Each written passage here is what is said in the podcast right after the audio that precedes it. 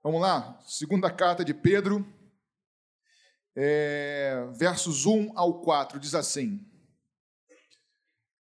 Simão Pedro, servo e apóstolo de Jesus Cristo, aos que conosco obtiveram fé igualmente preciosas na justiça do nosso Deus e Salvador Jesus Cristo. Que a graça e a paz lhes sejam multiplicadas no pleno conhecimento de Deus e de Jesus nosso Senhor. Pelo poder de Deus nos foram concedidas todas as coisas que conduzem à vida e à piedade, pelo pleno conhecimento daquele que nos chamou para a sua glória e virtude. Por meio delas, ele nos concedeu as suas preciosas e muito grandes promessas, para que por para que por elas vocês se tornem coparticipantes da natureza divina, tendo escapado da corrupção das paixões que há no mundo. Pastor, que texto complicado. Eu vou ser muito simples, fique tranquilo, tá bom? Vamos orar? Jesus, muito obrigado pela tua palavra. Muito obrigado por esse espaço. Nós pedimos, Espírito Santo, que o Senhor traduza nos nossos corações aquilo que for complexo em simples, aquilo que for difícil em algo prático nos nossos corações. Nós oramos gratos em nome de Jesus. Bem, meus irmãos, eu esse texto aqui é o texto são os versículos iniciais da segunda carta de Pedro, onde Pedro se identifica, ele está escrevendo, tá? Como o próprio verso primeiro diz, ele está escrevendo para irmãos em Cristo que foram é, que nasceram de novo, para cristãos como nós, crentes no Senhor, e Pedro está escrevendo para eles porque algumas doutrinas estavam percorrendo tentando entrar naquela igreja, nas igrejas, enfim, é, naquele meio na Ásia menor na época, que meio que distorcia o evangelho. Era, era a doutrina gnóstica, que hoje em dia não tem tanto assim, mas as práticas, infelizmente, ainda se, se como é que eu vou dizer? Perpetuam até os dias de hoje. O que, que eles criam? Tá? É só rapidinho, um minuto dentre muitas coisas que eles criam. Eles criam numa diferença, numa separação completa entre espírito e corpo. Ou seja, eles criam que poderiam evoluir espiritualmente, independente do que praticavam no corpo. Em outras palavras, eles poderiam conhecer, aspas, sobre Deus, crescer no conhecimento de Deus e ainda assim continuar vivendo de maneira leviana, nas suas práticas e desejos e paixões, afinal de contas, criam eles, eles evoluíam espiritualmente, o espírito é bom, evolui, mas o corpo é eternamente ruim. Mas o cristianismo não ensina isso. Ensina que o Deus que age aqui dentro também transforma as nossas atitudes do dia de fora, lado de fora. Amém? Então, o cristianismo não é teórico, ele é prático. Se eu fosse perguntar aqui qual é a palavra que. Valendo ponto. Qual é a palavra que define a segunda carta de Pedro? Está vendo? Alunos aplicados? Conhecimento. Esperança é a primeira carta, isso, exatamente. A palavra conhecimento é a palavra central aqui na carta, na segunda carta de Pedro. Tá? Então, olha o que, que Pedro diz, irmãos, na sua, no, segundo, no segundo versículo, que me chama a atenção. Ele diz que, a, ele, desejando aos seus irmãos, que a graça e a paz lhes sejam multiplicadas. Eu pergunto: a graça de Deus pode ser multiplicada em nossas vidas? A graça do Senhor te alcançou algum dia? Amém? Será que ela pode crescer? Pode. Ou seja, aquilo que você já recebeu do Senhor é para você ser grato a Ele, mas tem mais de Deus para a sua vida e a graça pode aumentar. Aliás, tudo que é multiplicado por zero é igual a quanto? Zero. Se para multiplicar, crescer, é porque eles já tinham recebido graça de Deus como nós. Nós já fomos alcançados pelo Senhor, já fomos perdoados, amém, queridos? Mas tem mais de, da vida de Deus para nós. E aí, nesse texto aqui, eu quero falar sobre, eu quero pensar aqui três verdades desse texto, desses quatro versículos. Tem mais que isso, tá? Eu vou pensar aqui três verdades que eu queria que de alguma maneira abençoasse a sua vida, tá? A primeira é sobre chamado. Vocês conseguem ler? O verso de número 3 diz assim: Pelo poder de Deus, nós nos foram concedidas todas as coisas que conduzem à vida e à piedade, pelo pleno conhecimento daquele que nos chamou para a sua glória e virtude. Então, queria a primeira verdade que eu queria pensar com vocês é sobre o chamado. O texto diz que Deus nos chamou, irmãos. Aleluia. Deus foi quem nos chamou. Então, o primeiro ponto disso é que tudo começou nele, irmãos. Se você está aqui, se eu estou aqui, se nós somos em comunidade, cadê o Fiz? Comunidade é porque ele nos chamou. Tudo começou nele. Se você ama o Senhor hoje, o apóstolo João, lá em 1 João 4,19, vai dizer: Nós o amamos porque ele nos amou primeiro. Se você hoje é lavado pelo sangue de Jesus, se você é perdoado dos seus pecados, se você, enfim, tem paz no teu coração, foi porque Ele te amou primeiro. Esse chamado começa nele, tudo começa nele, irmãos. Não fomos nós que decidimos por conta própria voltar para Deus. Aliás, toda religião é isso: é a tentativa do homem se religar, voltar a Deus. Mas o cristianismo é Deus vindo à humanidade tentando nos resgatar. Então tudo começa nele. Mas nesse chamado, o texto diz que nós fomos chamados para a sua própria glória e virtude. Ele nos chamou, começou nele, mas ele nos chamou para si. O convite de Deus o tempo todo é nos aproximando dele, irmãos. O Fig citou aqui muito bem, desde o Éden, desde a criação, o homem se afastou de Deus, nós nos afastamos de Deus e nós somos naturalmente inclinados a nos afastarmos de Deus.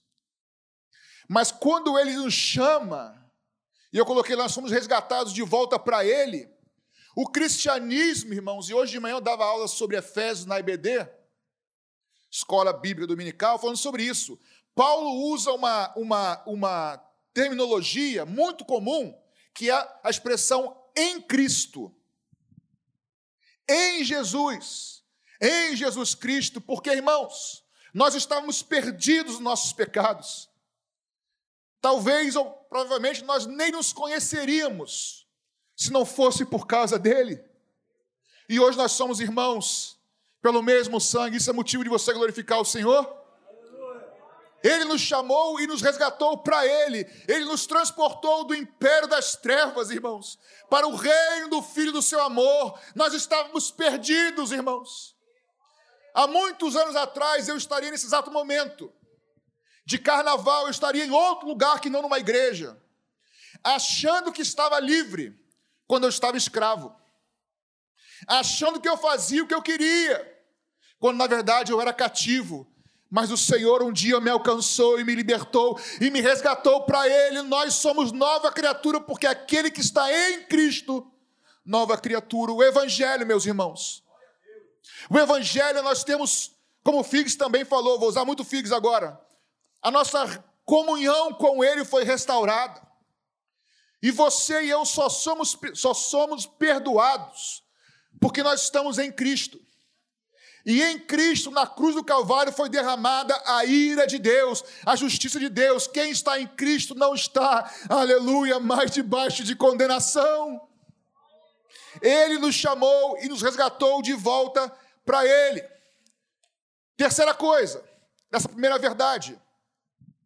Deus tem um chamado para a vida de cada um aqui, específico, singular nós não somos mais um na multidão. Você, minha irmã, não é mais uma na, multidão. Deus trata na comunidade, trata no corpo, mas Ele vê individualmente. Ele vê os teus dramas, Ele vê as tuas dores, Ele vê as nossas, eu vou dizer nossa porque eu quero singular, as suas e as minhas dificuldades, pecados, lutas, nossa sinceridade, Ele nos trata individualmente. E aliás, ele te chamou também individualmente.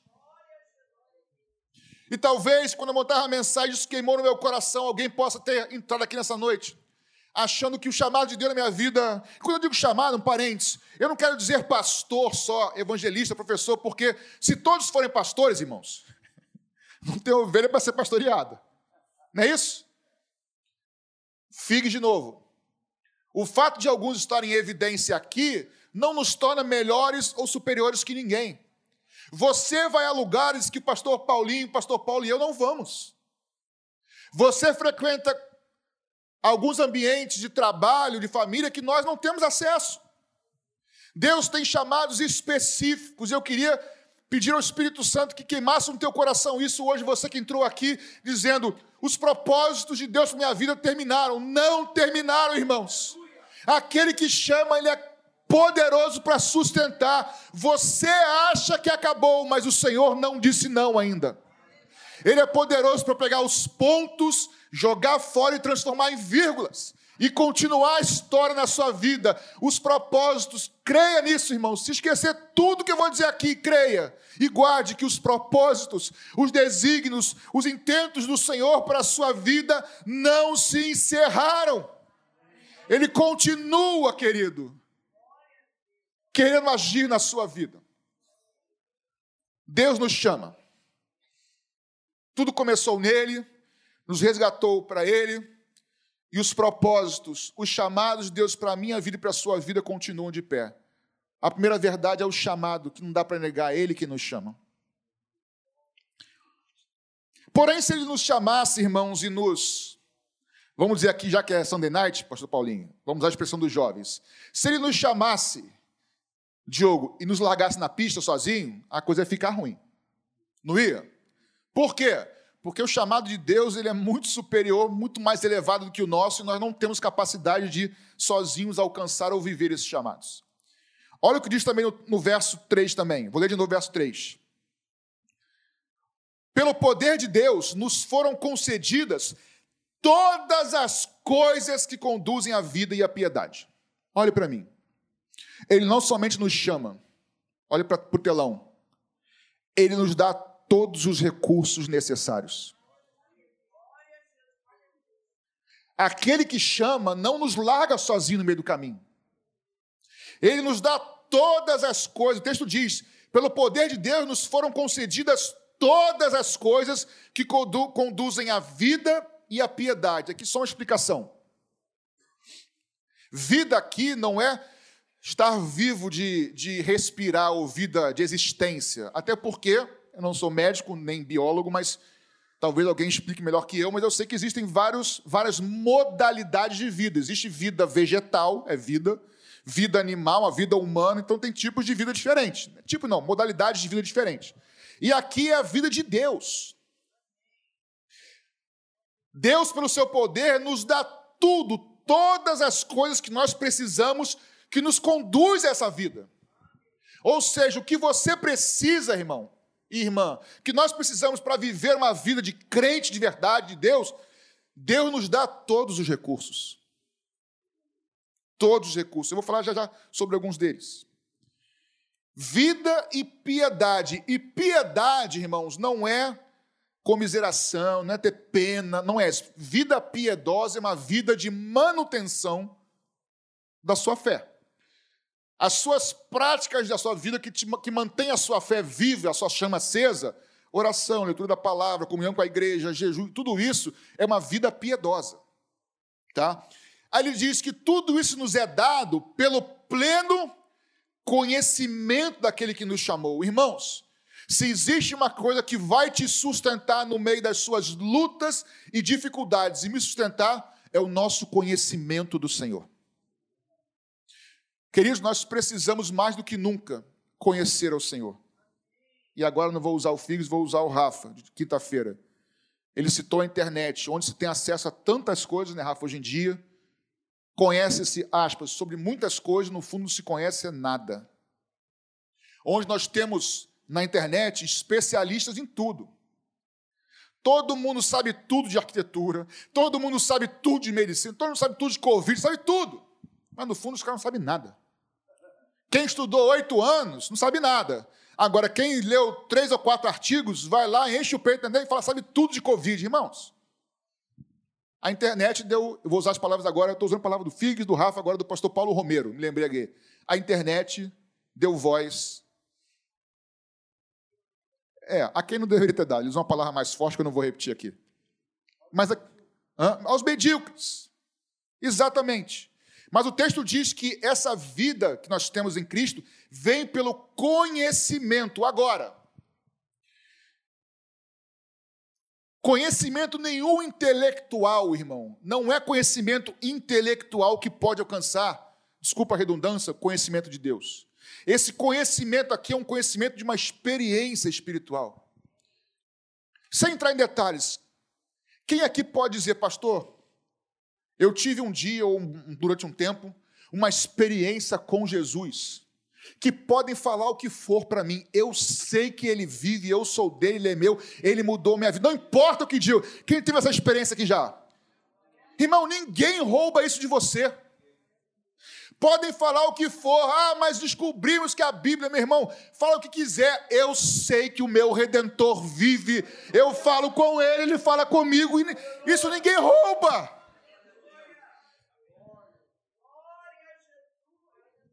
Eu subi a escada para dar aula de IBM hoje, encontrei com um casal falando, pastor, meu filho vai fazer 14 anos, quer batizar no próximo. Falei, vamos conversar, ótimo. E eu falei para o casal assim, ó, parabéns para vocês por educar os filhos de vocês assim.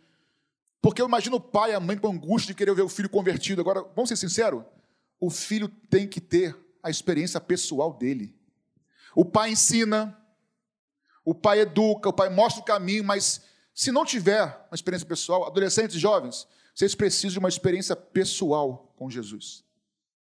E o dia que vocês tiverem, nunca mais, não tem pastor da, da mídia herege para te desviar, não tem professor de faculdade, não tem amigo, não tem ninguém, porque você tem uma experiência pessoal com o Criador dos céus e da terra. E aí, eu quero também, nesse segundo ponto dos recursos, falar sobre três caminhos, ou três caminhos, recursos, para a gente conhecer a Deus. Dois são óbvios, eu vou cair na redundância, mas é bom lembrar, e um não é tão óbvio assim. O primeiro, obviamente, é a palavra de Deus, irmãos. Não adianta. Adolescentes, me ajuda a pregar aqui agora. Quem aqui está fazendo prova do vestibular ou vai fazer no final do ano? Alguém? Jovem? Então, beleza. Você tem lá bibliografia para fazer prova? Para estudar? Tu vai estudar para vestibular? E se tu não estudar? Hã? Um fez assim, ó. Mas é isso mesmo, cara, é isso mesmo. A tua aprovação e a minha depende disso aqui, gente. A gente precisa levar a sério isso aqui. Não é palavra de homem, gente, é a palavra de Deus. E eu gosto sempre de exemplificar isso dizendo que todas as profecias a respeito de Jesus, 600 ou 800 anos antes, todas se cumpriram. E as que não se cumpriram ainda vão se cumprir, porque a palavra é de Deus, e Deus não é homem para que minta, nem filho do homem para que se arrependa. Meus irmãos, minhas irmãs, ouçam isso com ouvidos espirituais. Nós precisamos levar a sério a palavra de Deus. Aprender e praticar. Nem só de pão viverá o homem. Mateus 4, 4, Jesus fala, mas de toda palavra que procede da boca de Deus nós ouvimos. Boca de Deus nós ouvimos. E João 17, 17, ele fala o seguinte: Pai, na mesma oração lá, Figs, santifica-os na tua palavra, a tua palavra é a verdade. Você tem os recursos para vencer, irmão. Aí eu vou apertar aqui, tá? Eu sou pastor, posso apertar. Como é que você tem um recurso na sua mão e você simplesmente não consegue, decide não vir uma escola bíblica dominical? É onde você estuda, não só, mas também, e aprende. Quando eu me converti, pastor Paulinho, uma das coisas que eu nunca faltei, eu não sei, fiquei doente, viajei, obviamente, escola dominical, eu queria aprender a palavra de Deus. Irmãos, eu posso falar, essa palavra tem me confrontado, tem me mudado, me transformado, tem me sarado, tem me curado. A palavra de Deus é eficaz, mais eficaz do que espada de dois gumes, penetra até o ponto de dividir alma e espírito, juntas e medulas, é apta para discernir os pensamentos e as intenções minhas e suas. A palavra de Deus é um caminho para conhecermos ao Senhor. Mas tem um outro um outro recurso, esse também óbvio: oração junto ao trono da graça. Capítulo 27 de Mateus, quando Jesus foi crucificado, nos versículos 50 e 51, que ele ora e fala: Pai, entrega o meu espírito, ele suspira. O texto diz, irmãos, que o véu, que houve um terremoto, e o véu se rasgou de cima a baixo, e um novo e vivo caminho foi aberto para mim e para você. Eu não sei se você às vezes viaja, eu ia falar viagem espiritualmente, parece viagem astral, não é isso não. Mas assim, viagem pensa, pensando sobre, né? Irmãos, eu fecho meus olhos aqui, ou mesmo orando na rua, na rua não se ora de olho fechado, fica aqui a dica, tá? Orar para alguém na rua, ora de olho aberto. Isso é uma dica séria, tá? É, para alguns é, é, claro, mas para outros que não sabem, orar... então, coisas horríveis já aconteceram por orar de olho fechado, que deixa para lá. É, quando dirige, de preferência, mantenha o olho aberto, tá, irmão? Essa palavra de sabedoria aqui revelada, porque para evitar transtornos. Mas, irmãos, dirigindo, na sua cozinha, eu aqui agora, você no seu lugar, você abre os seus lábios, com olhos abertos ou fechados, você, você está literalmente diante do trono da graça. O véu foi rasgado por causa do nome de Jesus, do sangue de Jesus, nós temos acesso de novo ao Pai. E ele ouve as nossas orações. Quem estava aqui de manhã ouviu o pastor ali pregando uma palavra abençoadíssima. Os ouvidos de Deus estão abertos para ouvir a oração que se faz em nome do seu filho. Está difícil, pastor. Os recursos estão aí. É pela palavra de Deus, quando está difícil a situação, é a palavra de Deus que você leu. E aparentemente foi ampassã. O Espírito Santo, na hora certa, vai trazer o texto que vai te fortalecer vai trazer o texto que vai te encorajar, vai trazer o texto que vai te dar um entendimento, vai trazer o texto que vai te dar discernimento, é a palavra de Deus e oração. Não tem outro caminho, irmãos. Terceiro recurso, que esse ninguém gosta. As inevitáveis lutas e adversidades. Alguém gosta? Se você gostar, que depois orar por você, porque você está meio lelé. Só o sangue, Marlene. A gente não quer passar por esses momentos, irmãos.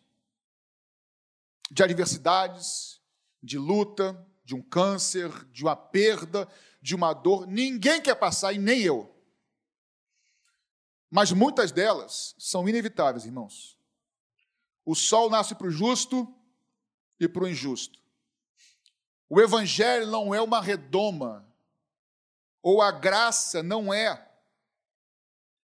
uma isenção de dor e de sofrimento, como alguns ensinam. Aliás, muitas dores você vai passar justamente porque você decidiu andar na contramão do mundo. Também tem essa. Mas a verdade, irmãos, é que nas dores, nos sofrimentos, nas nossas lutas, é por meio delas, porque você lê na Bíblia que Deus é fiel, irmão. E você crê nisso? Ou mais ou menos? Você crê. Mas quando você comprova isso, quando você passa na luta e Deus se mostra fiel, você lê e crê que Deus provê, mas quando você experimenta isso, quando não tem escapatória, mas de uma maneira milagrosa, algo acontece que Deus supre a sua necessidade. É na prática, é na dor que nós provamos do amor, da bondade, da fidelidade, do caráter do Deus, aleluia, que nós servimos. E Deus permite, porque Ele é real, Ele tem cuidado de nós, de mim, de você. Isso é inevitável, irmãos. O Deus que nos chama é o Deus que nos dá recursos, irmãos, para andarmos com Ele vivemos com Ele e sermos fiéis até o fim da caminhada, porque vai valer a pena ser fiel. Eu tinha muita coisa para falar, mas o tempo está correndo, muita coisa ali. Então, Deus, nós lemos que Deus nos chama, que Ele nos dá todas as coisas que nos conduzem à vida, ou seja, ah, pastor, mas essa luta que eu passo é muito difícil. Eu sei, acredito.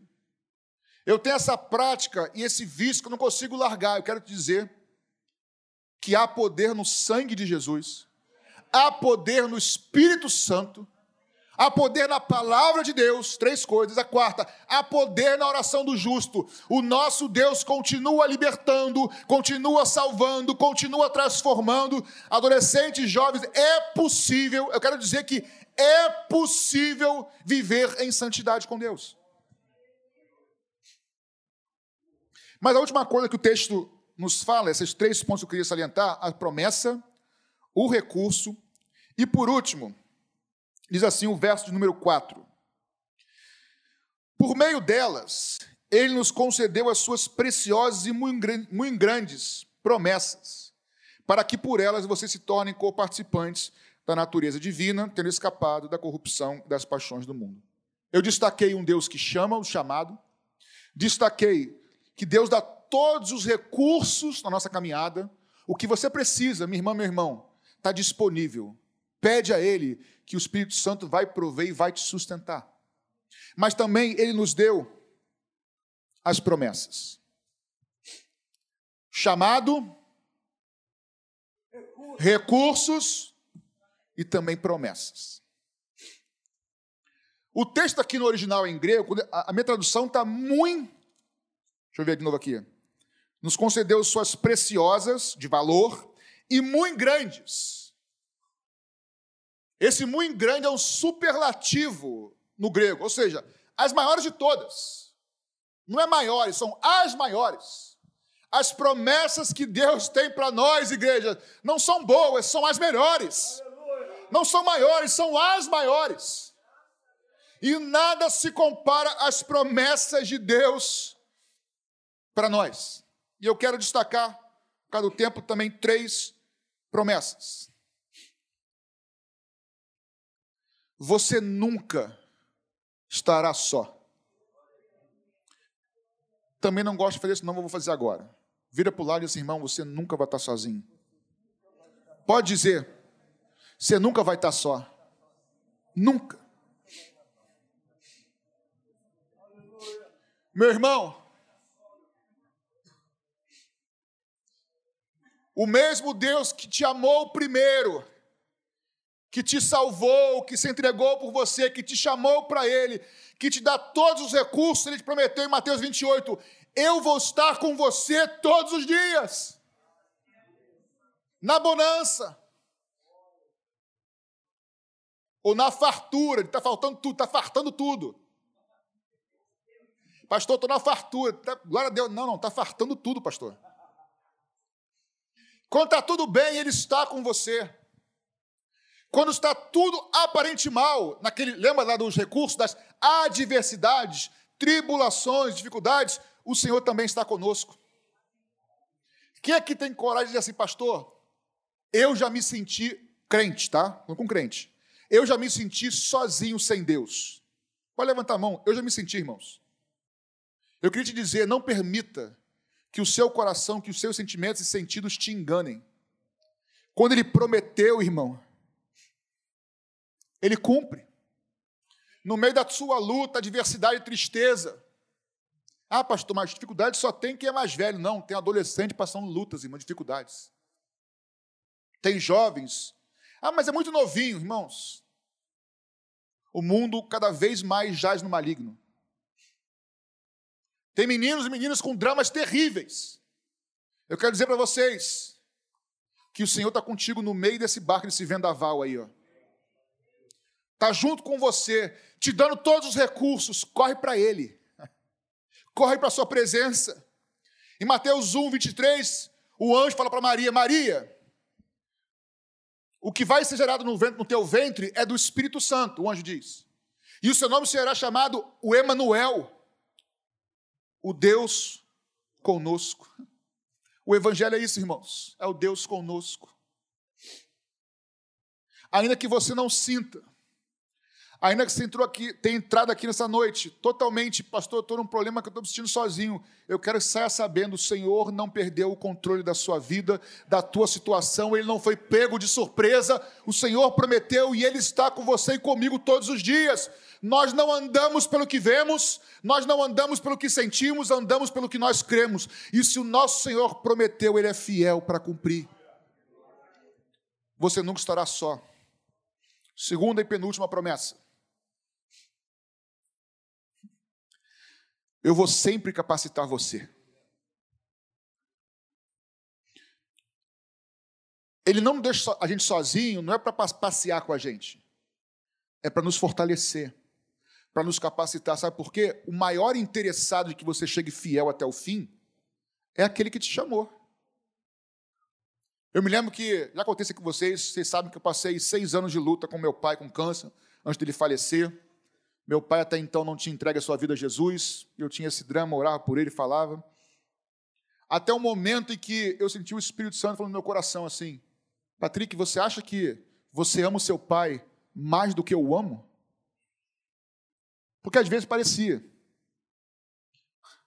Às vezes você ora por alguém, irmão, e a tua luta é o teu filho. Mãe, a tua luta é tua filha.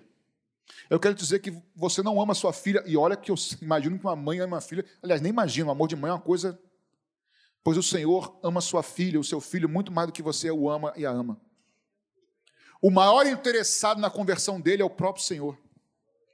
O maior, agora na sua vida, o maior interessado em te sustentar é o próprio Senhor, aquele que te chamou, que te dá os recursos, que capacita. Ele está contigo todos os dias e sempre que precisar, a força que você precisa, Ele vai te dar. O sustento que você precisa, Ele vai te dar. A provisão que você precisa, Ele vai estar sempre presente. Agora, não é da provisão do mês, do ano, é o pão nosso de cada dia. É a força da manhã, Ele vai te dar. Acorde o seu dia falando, Senhor, eu te entrego o meu dia nas tuas mãos.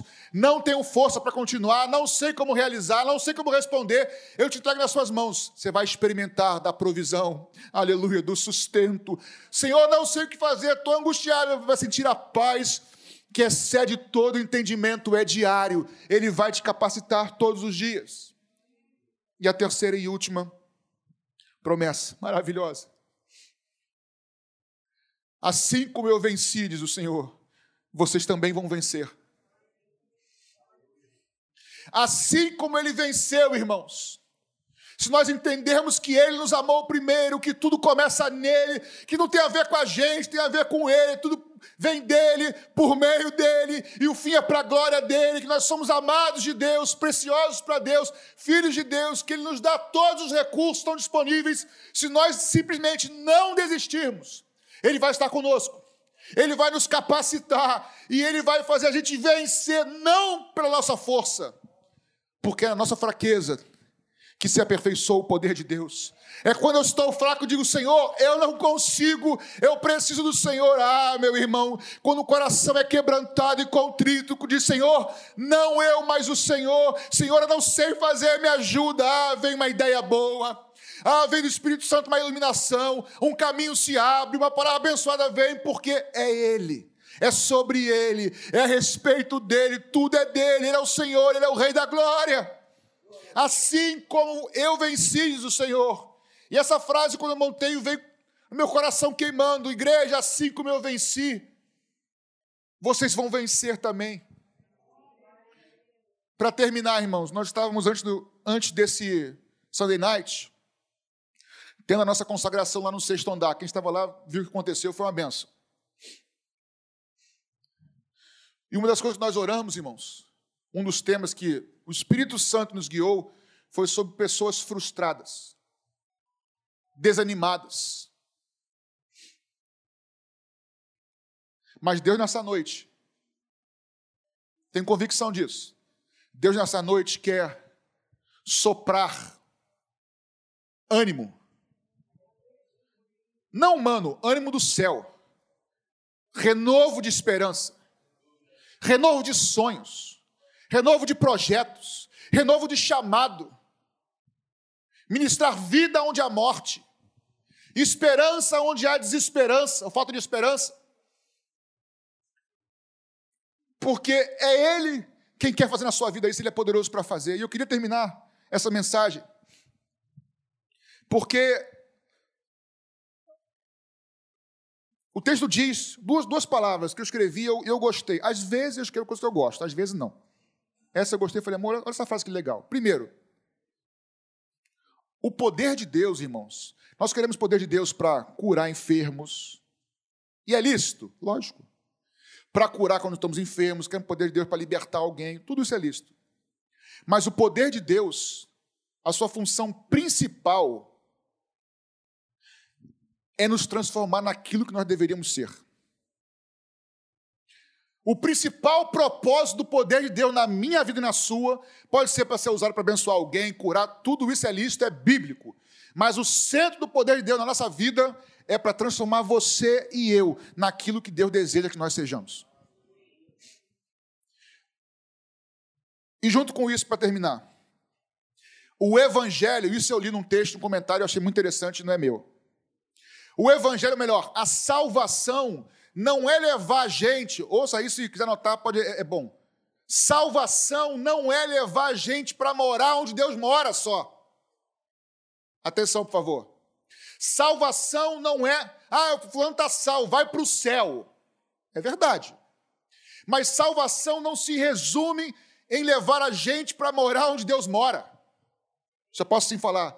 Salvação, antes disso, tem a ver com, e o próprio texto diz, trazer a natureza de Deus para habitar em nós. O texto diz para nós que possamos experimentar e sermos coparticipantes da natureza de Deus, ou seja, ser parecido com Jesus, ser cristão de verdade em todas as áreas. E eu quero terminar com o texto de Judas, que quase ninguém lê Judas. Aliás, não é o Iscariote, tá? Pode ler Judas, que não é ele. Eu não leio, não, pastor. Os cariotas, não, não é o traidor, não. Isso é o Judas, provavelmente irmão de Jesus, irmão de Tiago. Diz assim: E ao Deus, que é poderoso para evitar que vocês tropecem, e que pode apresentá-los irrepreensíveis diante da sua glória, com grande alegria, a este que é o único Deus o nosso Salvador, mediante Jesus Cristo, nosso Senhor, seja a glória, a majestade, o poder, a autoridade, antes de todas as eras, agora e por toda a eternidade. Amém. Aquele que te chamou, ele é poderoso para te sustentar até o fim. Com você, trazendo provisão, porque ele te ama e tem um chamado, um propósito na sua vida. Eu queria chamar o louvor aqui à frente e queria orar pela sua vida nesse tempo que nós temos. Fique de pé no seu lugar um instante, nós vamos orar. Eu vou pedir provavelmente a ajuda dos pastores. Eu sei que nós estamos com o hábito de orar depois do culto da transmissão. Se der tempo, vamos fazer isso, mas eu queria orar agora com você. Se você ouviu essa mensagem, e de alguma maneira essa mensagem queimou no teu coração e você quer dizer para Deus: Deus, eu parei de crer. Olhe para mim, por favor. Eu parei de crer que o Senhor me chamou. Eu reconheço, Jesus, que eu estou desanimado. Eu tô, mas não é um desânimo normal, não de cansaço que trabalhou a semana inteira. É um desânimo que está te paralisando. Eu preciso de um toque do Senhor essa noite. De renovo. Enquanto estou aqui falando, se é com você, sai do seu lugar, porque o Espírito Santo está aqui, ele quer te renovar nessa noite. Pastor, eu entrei aqui não acreditando mais em chamado. E eu sei que Deus está falando com pessoa. Não, não, não espera o primeiro sair, não. Vem aqui à frente porque o Senhor quer fazer na sua vida. Senhor, eu parei de crer em chamado. Diga-se chamado propósito de vida. Eu parei de sonhar, eu parei de. Estou tendo dificuldade. Opa, ô, ô Senhor, eu confesso que eu estou no meio desse drama e não estou sentindo o Senhor comigo. Senhor, eu, eu quero andar por fé, me ajuda a sentir o Senhor, a crer no Senhor. Se você quer ser renovado pelo Espírito Santo nessa noite, aqui está o altar. Eu não vou insistir, mas tem mais gente que eu tenho certeza que precisa ser renovado nessa noite. E eu queria que cada um aqui na frente tivesse um jovem ou adolescente com eles, orando com, com ela e com eles. Pode vir aqui à frente, nós vamos orar. Louvado seja o nome de Jesus. E você vai orar onde você estiver. Amém? Você que está em casa, quem sabe essa palavra também não foi o teu coração. Eu quero dizer que Deus te chama. Deus te dá os recursos que você precisa e vai te dar. E Ele te faz promessas, as maiores de todas, de não te abandonar nunca e contigo até o final. Vamos orar, igreja? Momento de louvar é momento de louvar. Momento de ouvir a palavra e se alimentar é de ouvir a palavra. Momento de orar é de orar. Jesus, nós te bendizemos. Espírito Santo, eu sei que tu estás neste lugar. E eu sei que o Senhor tem chamado projetos, sonhos, propósitos para cada um aqui na frente e por toda a igreja, Jesus. E nós cremos que o Senhor nos chama nesse tempo. Espírito Santo, se alguém entrou aqui desacreditado de que, ah, Senhor, não tem como mudar, Jesus não tem como ser diferente. Senhor, nós queremos repreender essas frases nessa noite, porque com o Senhor pode ser diferente, com o Senhor pode recomeçar, com o Senhor pode, Jesus, haver transformação, com o Senhor, o caminho que não tem portas para serem abertos, o Senhor pode abrir portas. Espírito Santo, eu quero te pedir nessa noite que o Senhor restaure a esperança do seu povo. Aleluia, irmãos, vocês estão aí atrás, abre os seus lábios, interceda pela sua vida, pelos irmãos que estão aqui na frente, a poder na oração da igreja, use esse recurso que o Senhor tem te dado, interceda, o Espírito de Deus está neste lugar. Senhor, todo desânimo, toda falta de esperança, nós repreendemos que seja uma noite de nova esperança, de novos projetos, novos sonhos, de um recomeço com o Senhor, oh, Jesus. A tua presença é real nesse lugar, desde aqui da frente até lá atrás, Senhor. Oh, Restaura cada um aqui nessa noite. Nós confiamos no agir do teu Santo Espírito, a ti a honra, a glória e todo louvor. Aleluia.